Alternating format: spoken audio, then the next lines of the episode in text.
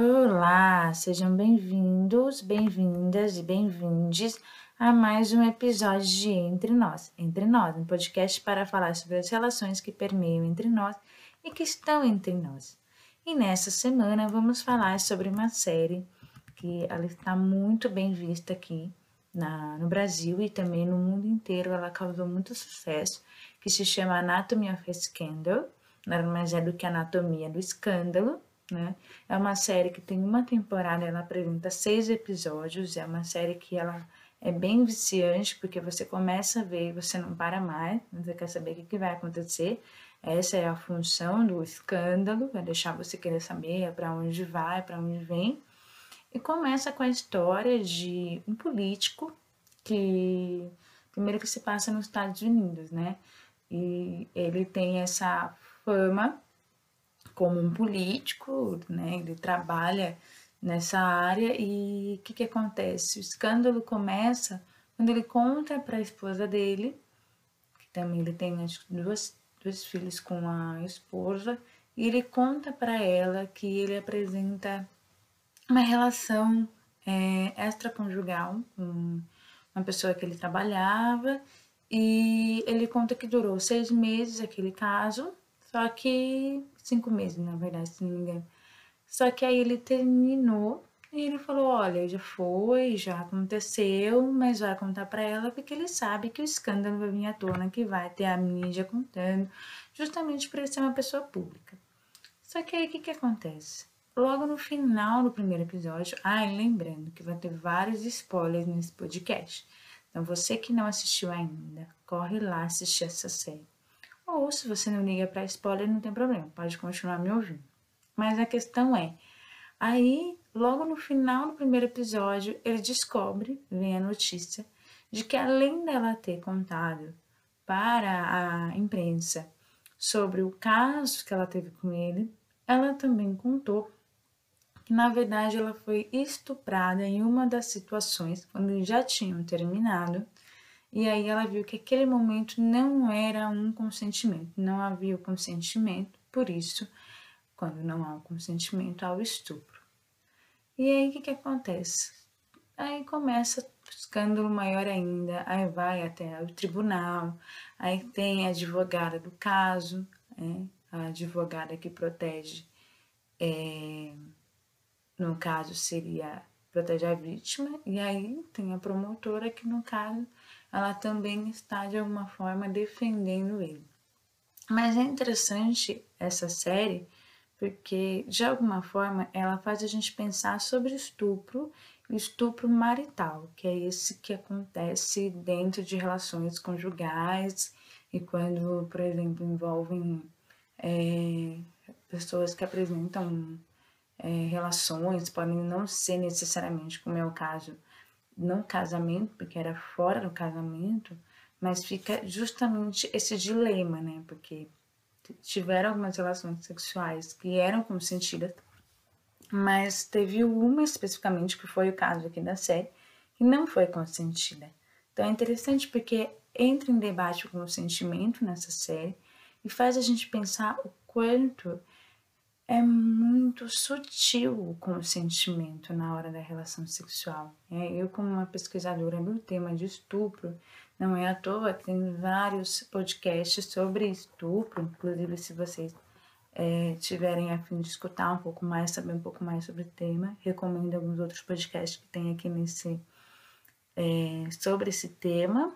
Podcast, dentro do podcast Entre Nós tem alguns falando sobre estupro. E aí é bem interessante porque faz pensar a dificuldade de medir o consentimento. É, e, e, como ao mostrar a cena, porque também a série ela joga um pouco com algumas imagens desfocadas, não é à toa que vem uma mensagem no Netflix falando, olha, se você tem algum problema com labirintite, alguma coisa que pode te perturbar, não assista essa série. É, tanto é que é uma coisa que foi muito criticada pelo jornal The Guardian, porque lá também fez sucesso essa série, mas foi criticada por quê? Porque, por exemplo, assim que o, o cara fica sabendo sobre o caso de estupro, né, que a mulher, ela ele está envolvido nesse escândalo, né? E ele é um político, ele cai para trás assim, câmera lenta, então é um movimento muito bizarro.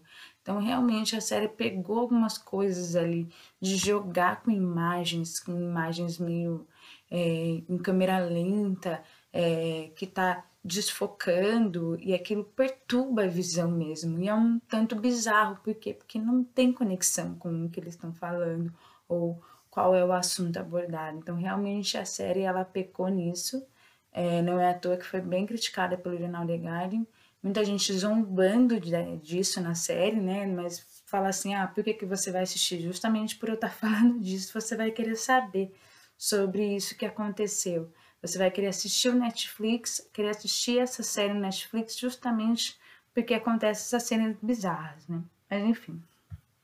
O que é legal mesmo é que mostra sobre essa questão do estupro marital, que infelizmente a gente não tem esse nome específico na legislação brasileira.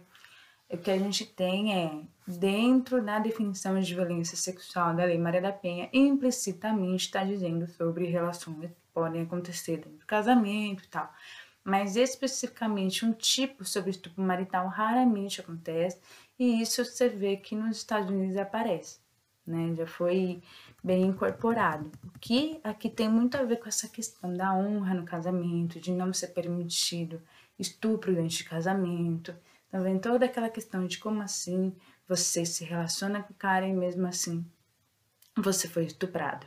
Né? Então a situação aqui da série faz questionar por quê? Porque logo que eles terminaram, aí ele forçou uma relação, porque eles não estavam mais juntos, dentro de um elevador e logicamente ela vai contando uma narrativa como se ele estivesse de alguma forma forçando, é, mordendo ela, é, feito coisas que ele não tinha feito antes. Falando, por exemplo, para ela não seja provocadora. É o mesmo discurso que ele já tinha falado para uma outra mulher que também é vítima de estupro dele, que inclusive é a advogada que está defendendo ela o que não, não é legal, porque ela não deveria fazer isso, é contra a lei ela defender um cara que na verdade também estuprou ela. Mas enfim, toda essa narrativa é interessante porque de alguma forma ela faz a gente pensar sobre o quão difícil é definir o consentimento. E é algo não só para o Brasil, mas o mundo inteiro, quando pensa na questão do estupro. Então, essa é a reflexão de hoje. Espero que vocês tenham gostado. Assistam essa série, apesar dela ter alguns probleminhas sim. Não é à toa, porque o diretor ele também fez outras séries sobre é, violência sexual, como Big Little Lies. Aí ele também, é, de alguma forma, ele peca um pouco, porque outras coisas que eles poderiam discutir acabam não sendo discutidas, não vai tão a fundo nessa questão da dignidade da vítima, da dignidade sexual, e também um outro ponto que tem aqui no Brasil, a partir da lei Mariana, Mariana Ferrer, que é não poder ser tão ofensivo com a vítima, não é o caso do que aparece lá nos Estados Unidos, porque tem essa questão de perguntarem, mas como assim? É, você está falando isso você já aceitou uma relação com ele? Será que você não gostava do tipo de relação com ele que era um pouco mais picante, digamos assim? Enfim, fica essa reflexão para essa semana. Muito obrigada para você que já me ouviu até aqui e até a próxima.